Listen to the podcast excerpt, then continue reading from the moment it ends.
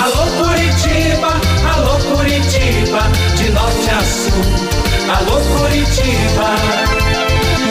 Renato Gaúcho no ar. Começa agora o momento de maior emoção no rádio.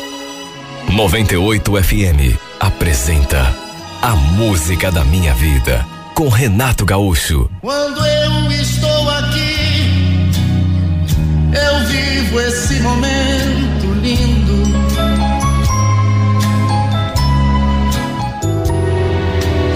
Treze anos era a minha idade quando eu conheci o Pedro. O Pedro era vizinho de uma tia minha que morava em Rio Negro. E na época também era bem novo. Devia ter uns 15 anos. Me encantei por ele. E tenho certeza de que ele também gostou de mim. Porque apesar de sermos ainda tão novinhos, acabou rolando até uns beijos. Na primeira vez que a gente teve oportunidade. Tudo com a ajuda da minha prima. Sim, porque Deus me livre se meu pai soubesse que a gente tinha se beijado. Eu era muito nova. Meus pais sempre foram assim, rígidos. Não me deixavam fazer quase nada.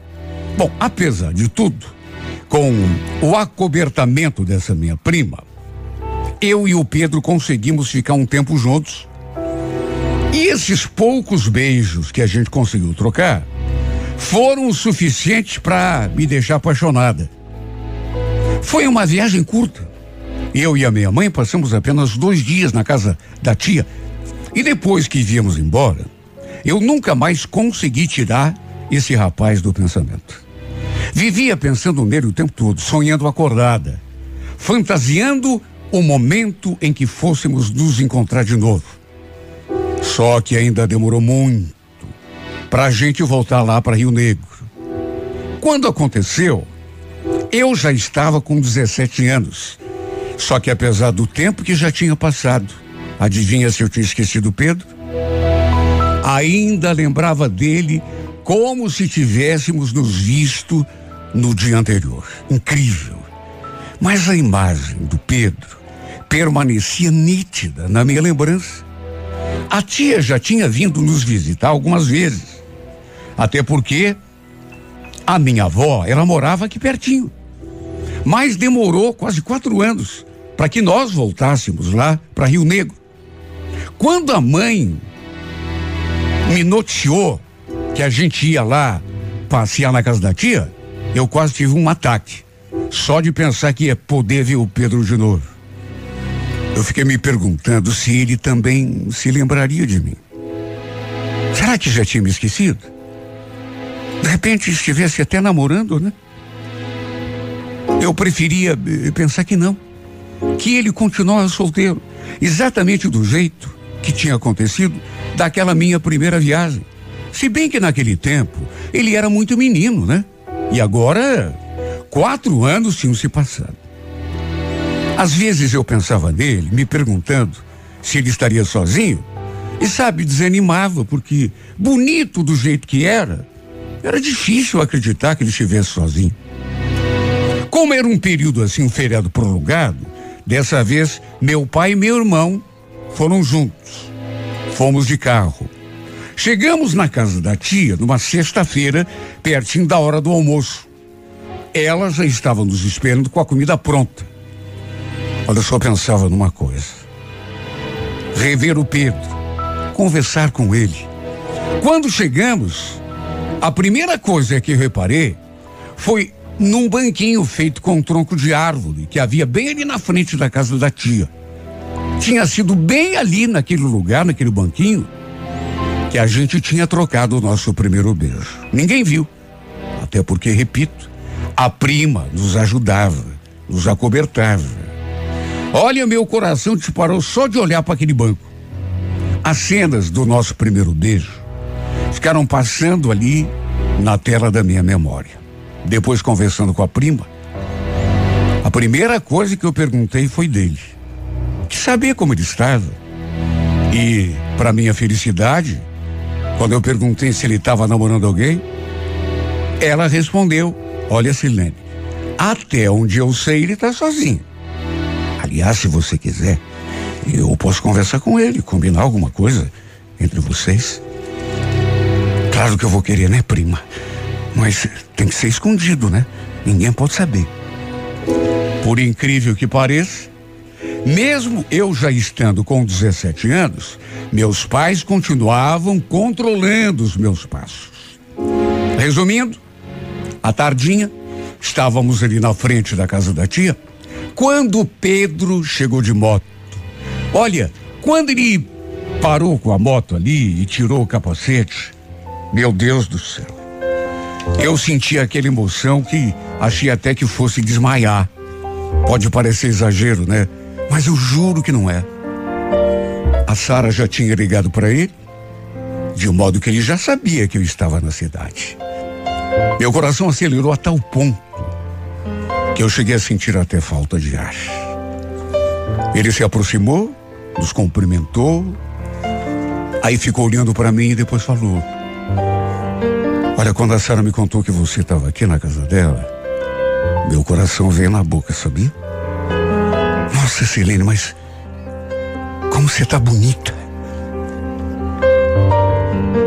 Ele também estava lindo. Aquela barba sem por fazer, aquele sorriso. Parecia até que não tinha mudado nada. O mesmo olhar, o, o mesmo sorriso. Fiquei tão emocionada. Porque só eu sei o quanto tinha sonhado com aquele reencontro. Ele queria que eu fosse dar uma volta de moto com ele, mas eu falei que não podia. Meu pai também estava ali, né? Na casa da tia. Para se ter uma ideia, não conseguimos ficar um tempinho a sós, até porque meu irmão também não saía de perto. Olha, parecia até que o pai tinha pedido pro meu irmão cuidar de mim, sabe? Me vigiar. No sábado, voltamos a nos ver um pouco. A gente conversou e quando chegou na hora da despedida, rolou um beijo na boca. Quer dizer, nem dá para dizer que foi um beijo, né? Bem de levinho, só que mesmo assim. Só eu sei o quanto isso mexeu comigo. O problema foi que depois desse momento, não nos vimos mais. Não consegui nem me despedir dele, porque viemos embora no domingo logo depois do almoço.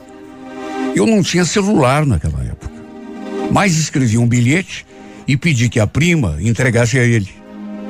Nada demais, apenas falei que tinha adorado vê-lo outra vez.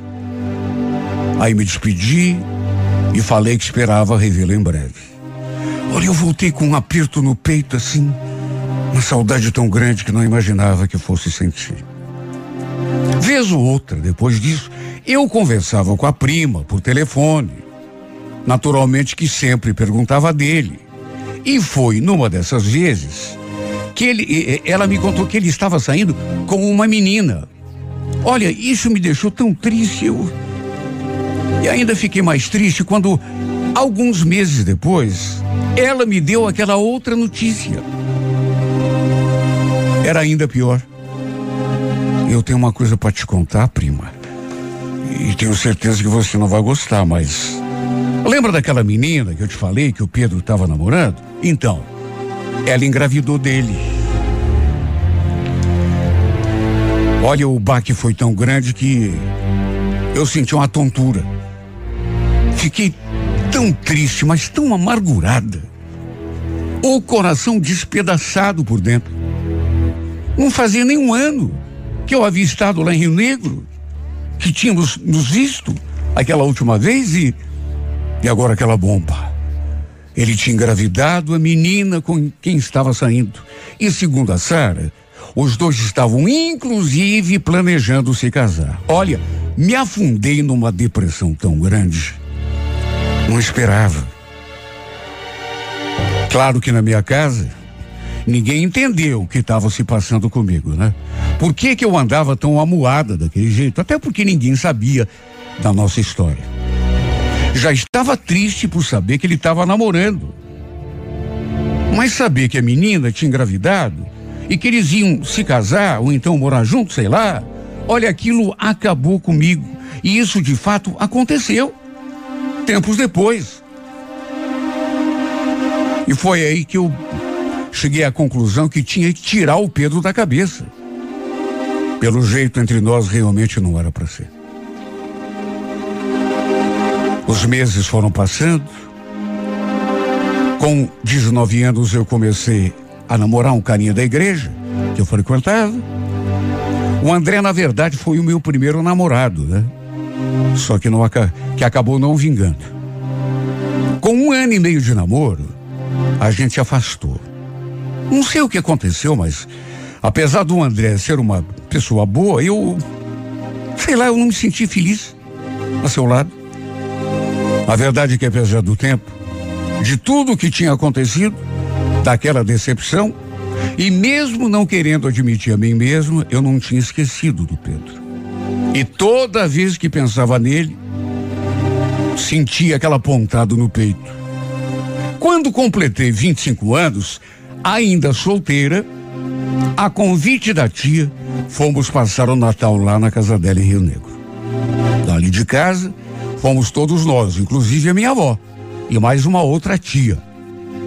E mais uma vez, fui invadida pelas lembranças. Eu não tinha voltado mais àquela cidade desde que soube que o Pedro tinha engravidado, a namorada, ou seja, já fazia muito tempo. Ele nem devia mais lembrar de mim. Até porque tinha casado com aquela mulher e tido mais um filho com ela.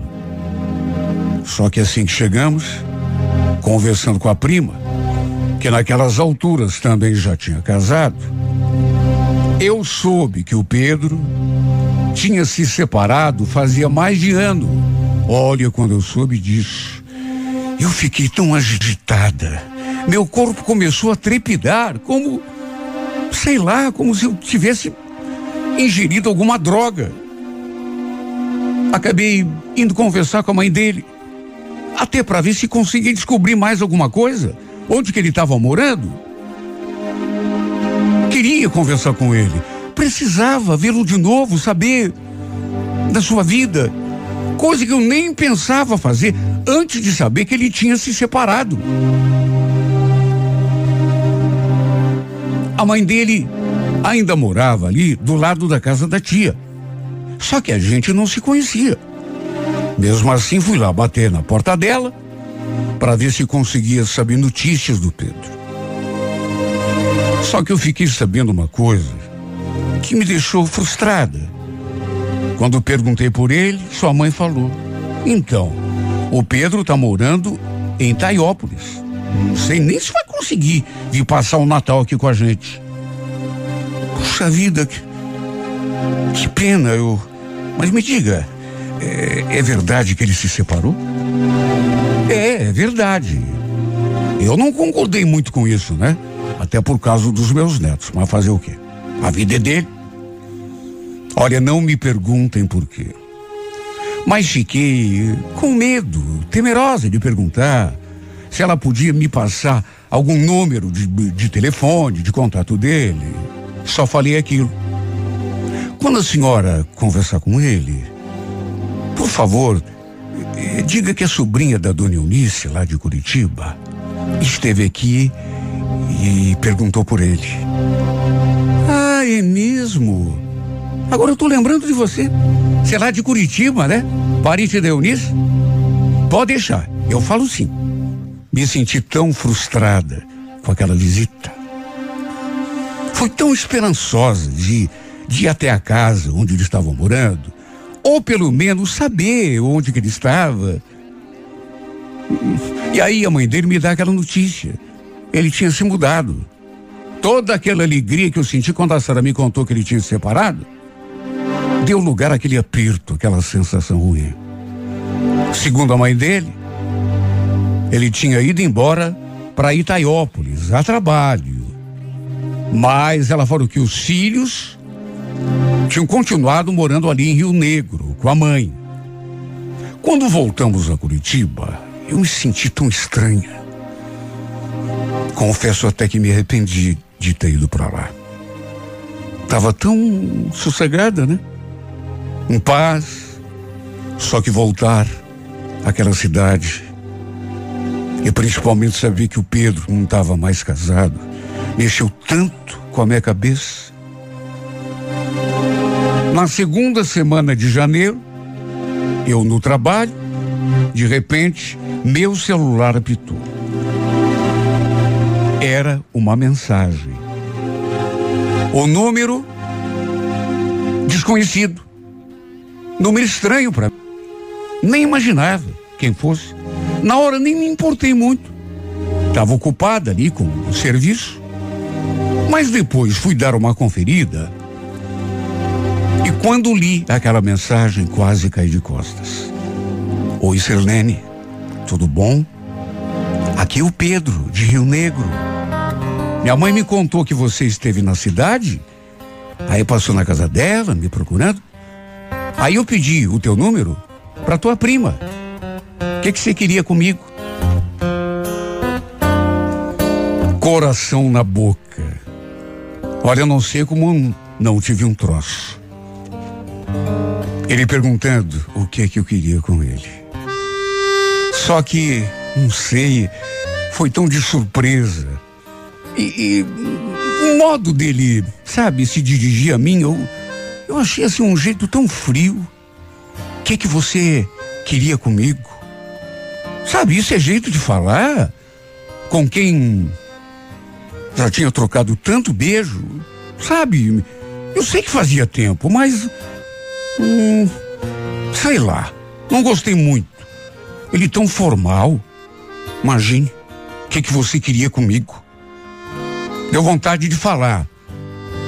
Puxa vida, você está falando com aquela menina que você beijou tempo atrás. Será que você não lembra?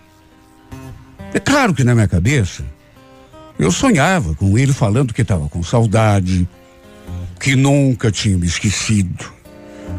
Sabe que lamentava eh, não estar lá na cidade quando eu fui procurá-lo, mas não. Apenas fez aquela pergunta: o que que eu queria com ele? Me recompus, aí mandei um áudio, dizendo que não era nada demais. Só tinha aproveitado que tinha ido lá para ver se conseguia falar com ele.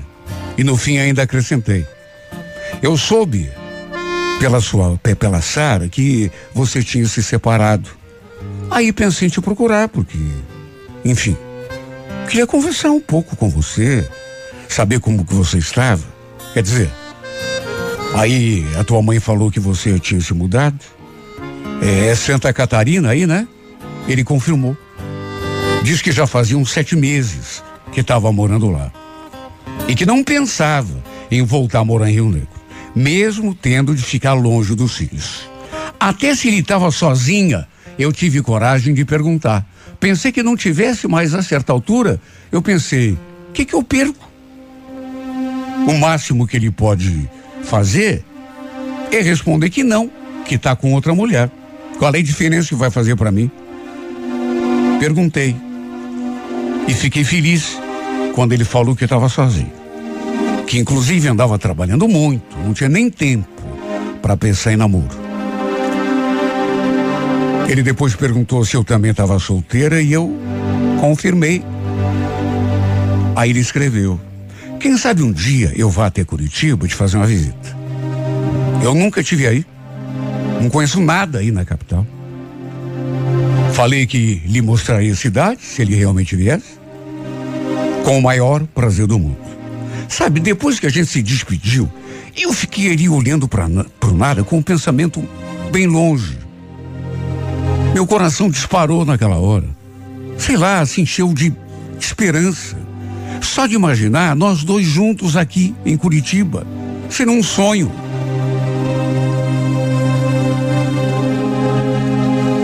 Depois me perguntei.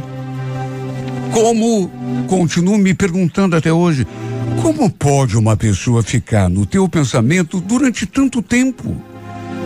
Meu Deus, eu só tinha 13 anos quando conheci.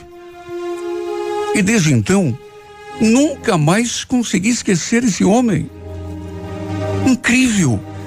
Mas eu ainda lembro em detalhes daquele comecinho de noite, quando trocamos o nosso primeiro beijo. Estávamos ali na frente da casa da tia, sentados naquele banquinho, feito com um tronco de árvore. Minha prima estava junto. Mas aí ela deu um jeito de deixar a gente sozinho durante um tempo. E foi naquele momento que ele aproveitou e me beijou. Meu Deus, aquele beijo mudou tudo. Tudo. Na verdade, acho que o primeiro olhar que trocamos já tinha mudado. Tanto que com o passar dos anos, muitos anos, não consegui esquecê-lo. Imagine. Eu já não era mais aquela menina de 13 anos que se encantou por ele. Já tinha me tornado uma mulher de quase 26. E mesmo assim, na minha cabeça parece que o tempo tinha parado. Tanto que, só por ele ter dito aquilo, que talvez viesse a Curitiba um dia, sabe, fez acender aquela esperança em mim. Falar com ele, mesmo que por telefone, trouxe à, tona tantas emoções, tantos desejos sufocados. Tivemos esse contato por telefone na segunda semana de janeiro, mas nos falamos outras vezes no decorrer desse ano. Pensei que nunca fosse acontecer, mas um dia a gente combinou de se ver. Só que lá em Rio Negro, ele falou que apesar da correria que andava a sua vida, ia dar um jeito de ir até lá só para me ver. E eu falei ali em casa que ia visitar os parentes. Combinei com a prima, ela fez questão que eu ficasse hospedada na sua casa. Imagine a minha emoção. Só de saber que ia ficar frente a frente com Pedro depois de tanto tempo. Esse reencontro aconteceu num sábado. E na hora que aconteceu, olha, eu não sei dizer em palavras o modo como eu me senti. Me deu a impressão de que estava flutuando, ou de que estava pousando numa nuvem. Parece que eu fiquei tão leve. Uma sensação, ao mesmo tempo, cheia de emoção e estranha. Quando a gente se beijou, olha, parece até que que ouvi um, um, um concerto de anjos, sabe? Eu nunca imaginei que fosse experimentar de novo o sabor daquela boca. Eu nunca tive dúvidas, nunca. Só que naquela hora, parece que ficou mais claro. Ele era o homem da minha vida, o amor com quem sempre sonhei.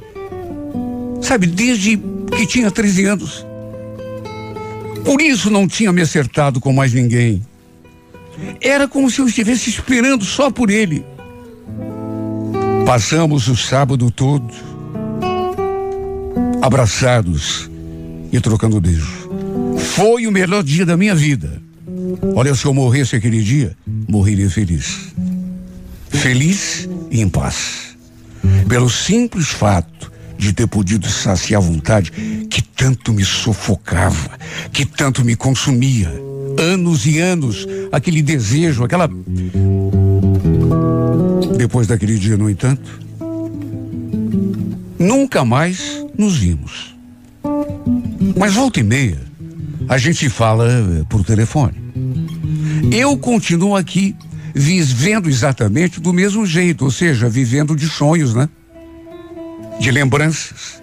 Ele continua lá em Itaiópolis, Santa Catarina. E para ser sincera, não sei o que o futuro nos reserva. Estamos planejando nos vermos de novo. No feriado de outubro agora.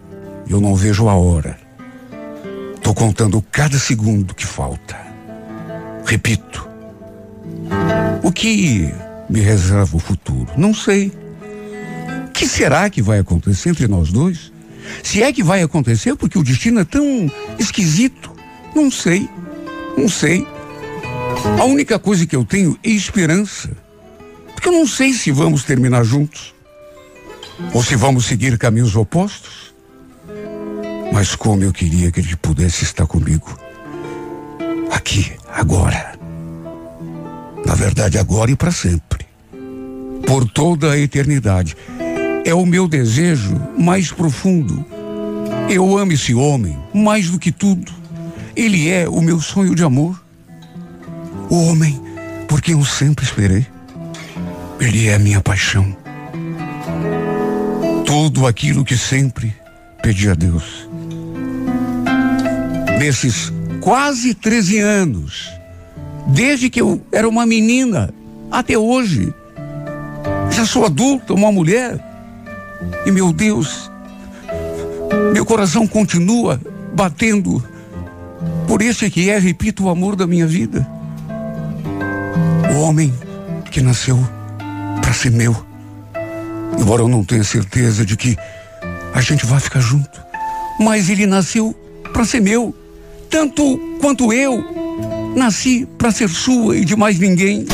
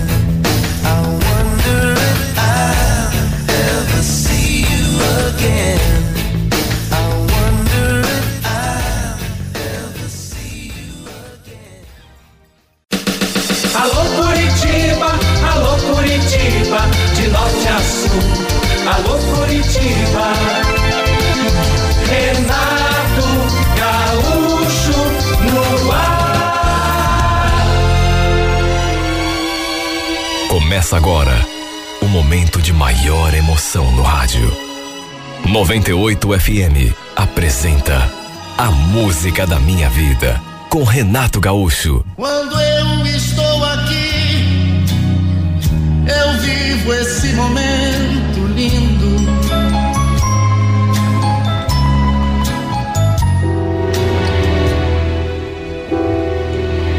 Estávamos ali em casa naquele sábado, eu, minha mulher, nossos dois filhos, quando de repente ouvi alguém batendo palmas lá no portão. Dei uma olhada assim pela fresta da cortina e vi que tinha uma mulher lá fora. Pensando se tratar de alguma vizinha, alguma conhecida da Carmen, fa é, falei que era uma amiga dela, que era melhor, era a mesma. E lá viu o que a mulher queria, até porque eu não conhecia. E foi o que a Carmen fez.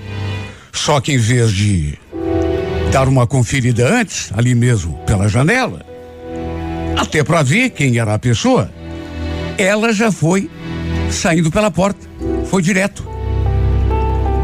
E olha, no que ela botou os pés ali no quintal, não demorou muito para eu escutar a voz daquela mulher alterada lá na frente. Pensou que eu não fosse descobrir onde você morava, né? Eu falei que ia vir atrás de você. Sai pra fora aqui do portão. Olha, eu levei um susto. Pensei, ué, o que está acontecendo? Até as crianças se assustaram. Nisso, a Carmen entrou de novo e fechou a porta. O que está acontecendo, Carmen? Quem é essa mulher? Eu vou saber? Sei lá, eu, eu, deve ser alguma louca. A mulher, fosse quem fosse, estava muito alterada e continuou falando lá no portão. Sai pra fora, seu infeliz. Ficou com medo, né? Vem aqui me enfrentar, vem! Olha, coisa mais inusitada do mundo. Eu fiquei ali olhando para a cara da minha mulher, que não explicava nada. Até que, para minha surpresa, a mulher lá no portão completou com aquela frase: Vem aqui, eu vou te ensinar a ficar correndo atrás do marido das outras. Olha, eu gelei. Eu gelei. Me virei para Carmen de novo, que estava encolhida ali no canto, e perguntei: que, que essa mulher tá falando? Que história é essa de correr atrás do marido dela? Ela só deu de ombros. Sabe, se fez de desentendida. Depois repetiu que não sabia quem era fulana, devia ser louca. Até que eu fui obrigado a sair lá fora para tirar a história limpa. Encarei aquela mulher e perguntei: O que está acontecendo aqui, senhora? Tá gritando desse jeito aqui na frente da minha casa por quê? Ela me mediu dos pés à cabeça e não se deu por achada. Se é o marido daquela infeliz, vou te fazer um pedido então. Peça para ela nunca mais ir atrás do meu marido, viu? Eu acabo com a raça dela. E tem outra. Não adianta fazer macumba, viu? E jogar na minha casa. Macumba? Que, mas que história é essa? Que história é essa? Você não é marido dela? E não conhece? Além de vadia, essa mulher ainda é macumbeira. Lá em casa todo mundo é de Deus. Essas coisas não pegam em ninguém, não adianta ela fazer. Olha que situação desagradável. Desagradável, inusitada.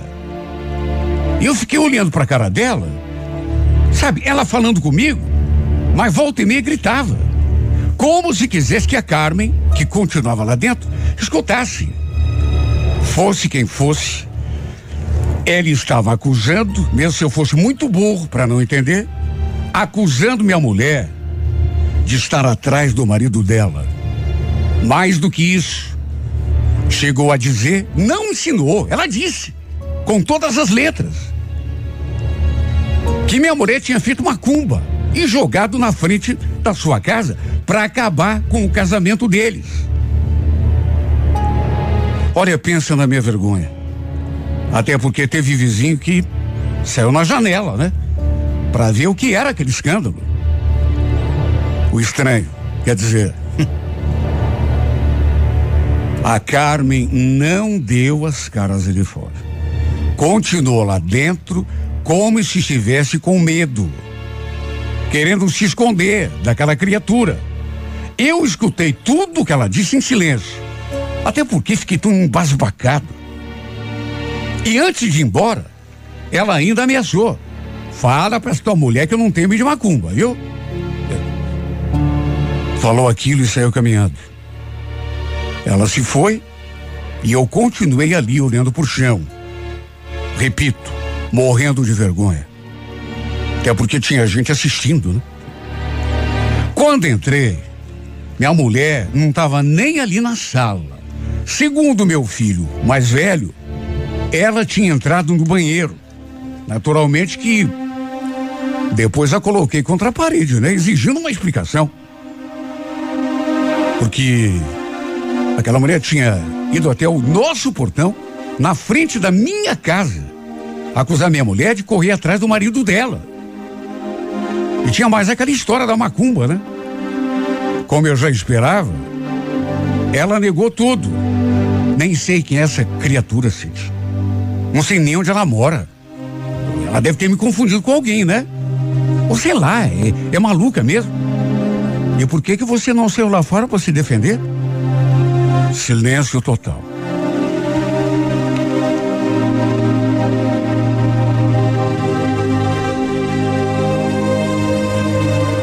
Ela nem precisava abrir a boca para tentar se explicar. Bastava olhar para a cara dela para perceber que tinha alguma coisa de muito errada acontecendo. A Carmen sempre foi temperamental, geniosa. Sabe aquele tipo de pessoa que não leva desaforo para casa? E sabe, conhecendo minha mulher do jeito que eu conhecia, ela não ia deixar barato. Imagine, deixar aquela mulher na frente da casa dela, dizer aqueles impropérios todos, sem retrucar? Não. Ela se acovardou. Ela se escondeu. Ao contrário de como sempre agiu, ele estava ali diante de mim com aquela cara de assustada. Olha, aquela história de macumba me deixou tão pensativo porque a Carmen tinha uma tia que mexia com essas coisas. Aliás, no começo, antes da gente ficar junto, alguém tinha mandado fazer uma comba bem na esquina da casa dos meus pais. A gente morava assim num terreno de esquina. E alguns parentes dela, quando souberam disso, falavam assim em tom de brincadeira que tinha sido a Carmen quem mandou fazer aquele despacho só para me conquistar. Eu, eu nunca levei a sério. Mas repito, ela tinha essa tia que mexia com. Só Deus é que sabe como que ficou a minha cabeça. O pior é que pelas tantas, eu ali confrontando a minha esposa, ela negando, dizendo que nem conhecia aquela criatura. Eis que do nada, ela acabou se irritando comigo. Sabe, chega, Cid. Chega, chega. Já falei que não tem nada a ver com isso. Que coisa! Você vai preferir acreditar numa mulher que você nunca viu na vida do que na tua esposa? Se me respeite, viu? Eu sou a mãe dos teus filhos. Olha, eu tive de me encolher naquela hora. Até porque prova mesmo não tinha. Era a palavra daquela mulher contra a da minha mulher. E no fim, acabei deixando quieto. Claro que a desconfiança ficou na minha cabeça o tempo todo, né? Até porque esse tipo de coisa não acontece se não existe nada. Ah, mas de repente ela se enganou de pessoa. Não. Não se enganou. Ela falou tudo aquilo na cara da minha mulher. Sabia diante de quem ela estava. Olha, só de imaginar que a Carmen realmente estivesse fazendo aquilo, correndo atrás de outro cara na rua, e mais do que isso, fazendo esse tipo de trabalho, sei, para uma mulher, sabe, eu eu me virei do avesso. Estávamos casados há quase 10 anos e nesse tempo todo eu nunca soube que ela tivesse feito nada de errado. Para mim ela sempre foi uma esposa perfeita. Sem contar que trabalhava fora, me ajudava em tudo. E todos aqueles anos juntos, Pelo menos que eu tivesse sabido, ela nunca tinha dado um pau sem falso. Minha cabeça fervilhou. O pior é o seguinte: aquela mulher, ela não me era estranha. Eu não consegui lembrar de onde que a conhecia, mas eu sabia que já tinha visto alguma vez. Não sei se ali no bairro ou em qualquer outro ambiente, só que eu sabia que conhecia, pelo menos de vista. A verdade é que por falta de provas e principalmente por conta da reação da minha mulher, que não gostou de eu lhe cobrar a explicação, fiquei parado na minha. Nosso relacionamento, do entanto, e nem poderia, né? Ficou esquisito. A sombra daquela desconfiança não saiu de perto de nós. Como não conseguia pensar em outra coisa, acabei procurando aquela tia dela que mexia com aquele tipo de trabalho. Eu só queria saber se a Carmen tinha ido procurá-la para encomendar algum despacho. Mas como eu já estava esperando, imagine se ela ia contar, né? Ela falou que não. Quer dizer, não confirmou, mas também não desmentiu de forma assim muito convincente. Mas quando eu estava saindo da sua casa, uma outra tia da Carmen, que também morava ali, me alcançou na rua antes que eu entrasse no carro. Falou que tinha escutado minha conversa com a Ana, perguntou se a gente podia conversar e já foi entrando no carro e me pedindo para irmos a algum lugar. Porque não queria conversar ali na frente da casa. Parei um pouco mais adiante, perto de uma praça, e ela começou a falar: Olha, Cid, tenho nada contra minha sobrinha. Aliás, gosto dela, mas até por apreço que eu tenho por você, acho que você precisa saber. Ela, ela veio sim falar com a Ana uns dias atrás. Ah, é? Mas será que teve alguma coisa a ver com trabalho, Macumba? Tem sim. E olha, pela conversa que eu ouvi, ela queria separar duas pessoas. Só não me pergunte o motivo. E nem quem são as pessoas, porque eu não faço a mínima ideia. E quer saber? A Ana fez o trabalho. Ela depois ainda me falou outras coisas. Até conselho me deu. E eu fiquei aparvalhado diante de tudo aquilo. Tudo que ela falou foi como uma espécie de confirmação do que aquela mulher eh, esbravejou lá na frente do portão da minha casa. Meu Deus.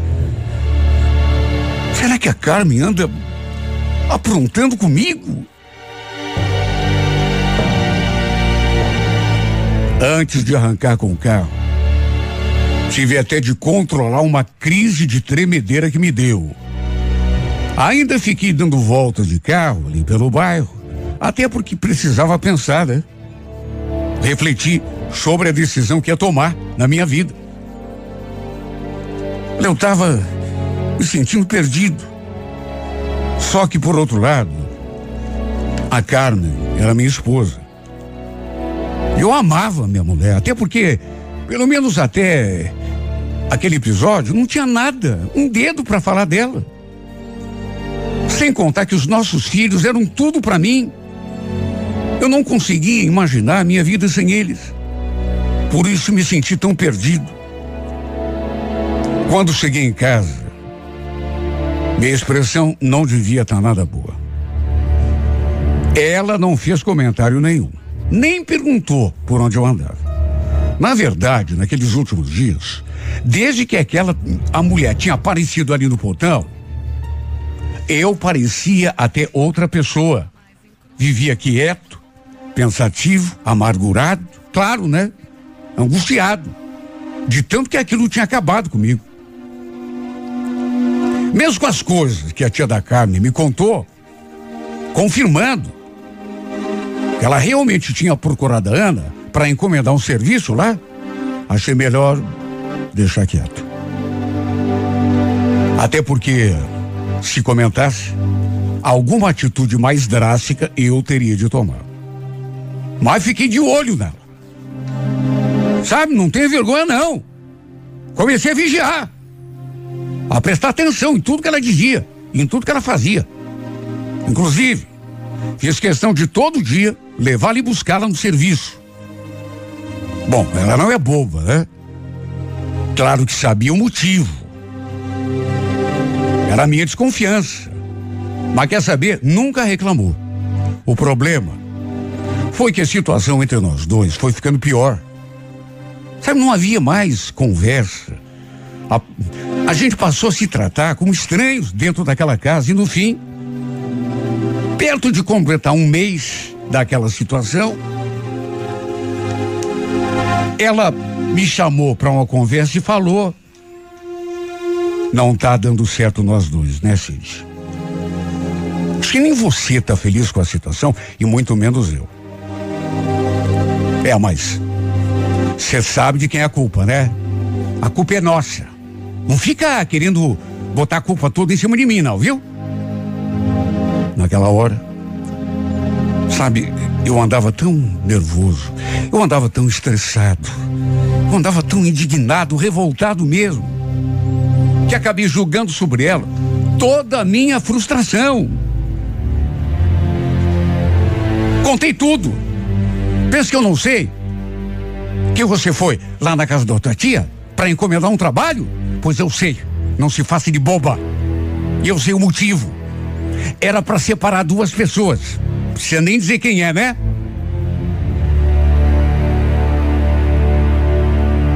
Em vez de se dar por achada, de novo, ela se irritou.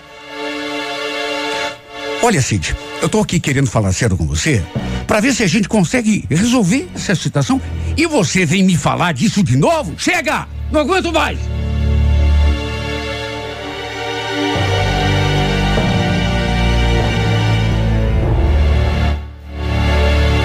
Ela ficou indignada. Imagine. Eu é que devia estar indignado. Pegou as crianças pela mão e foi lá para casa da minha sogra.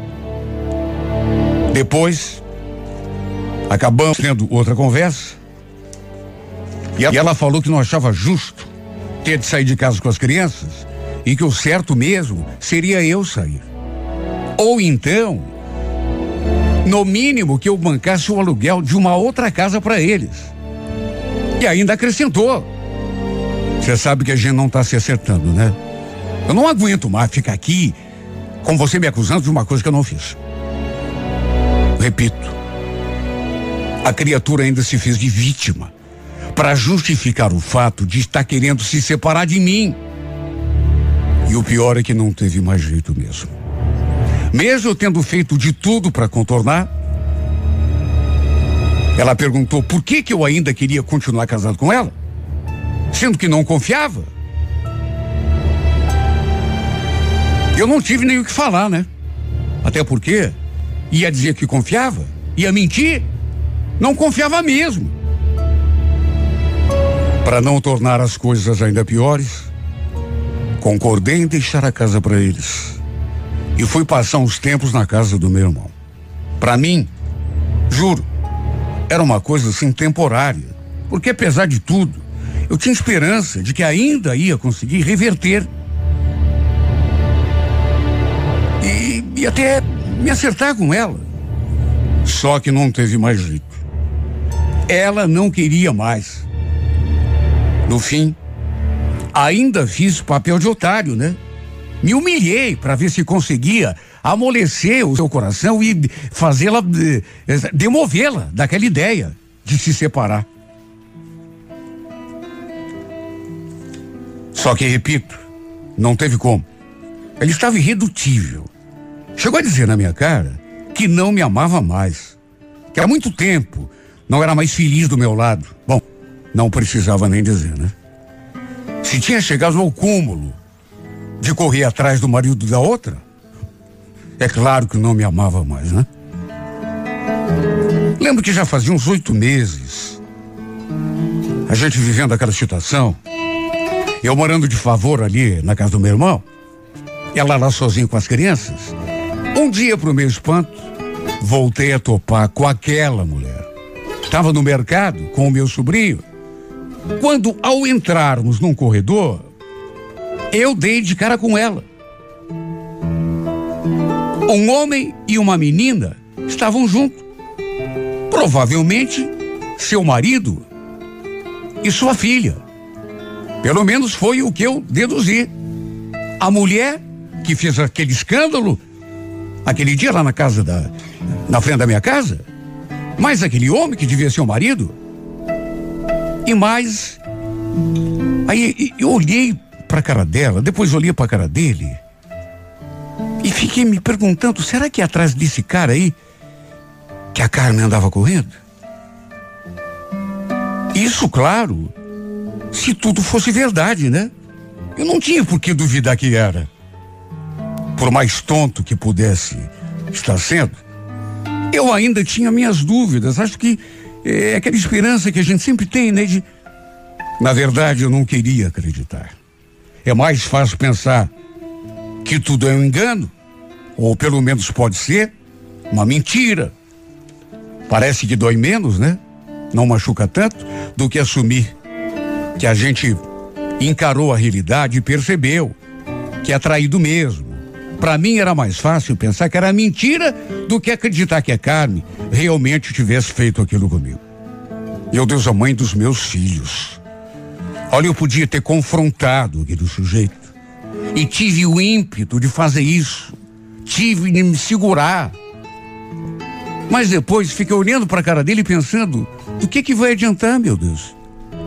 Já fiz o papel de otário.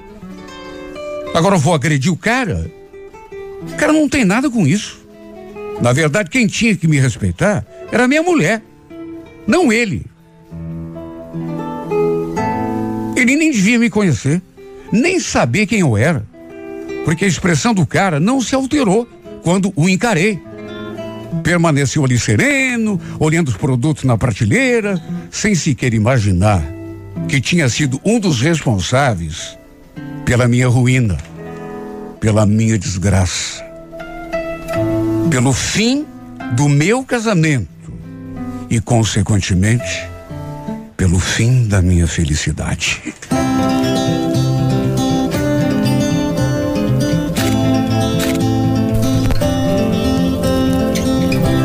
It took my whole life just to feel like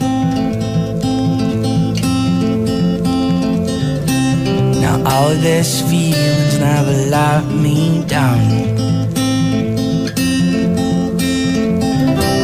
A thousand everywhere I go. I feel the hearts beating And even far This is my home. Oh,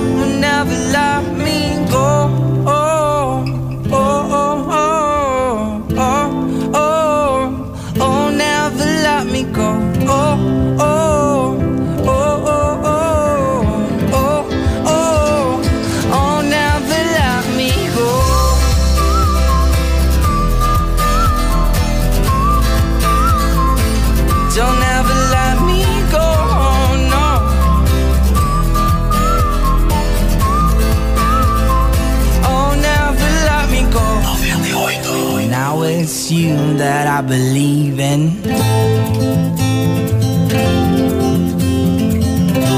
Cause all these feelings never took me down. Come on now.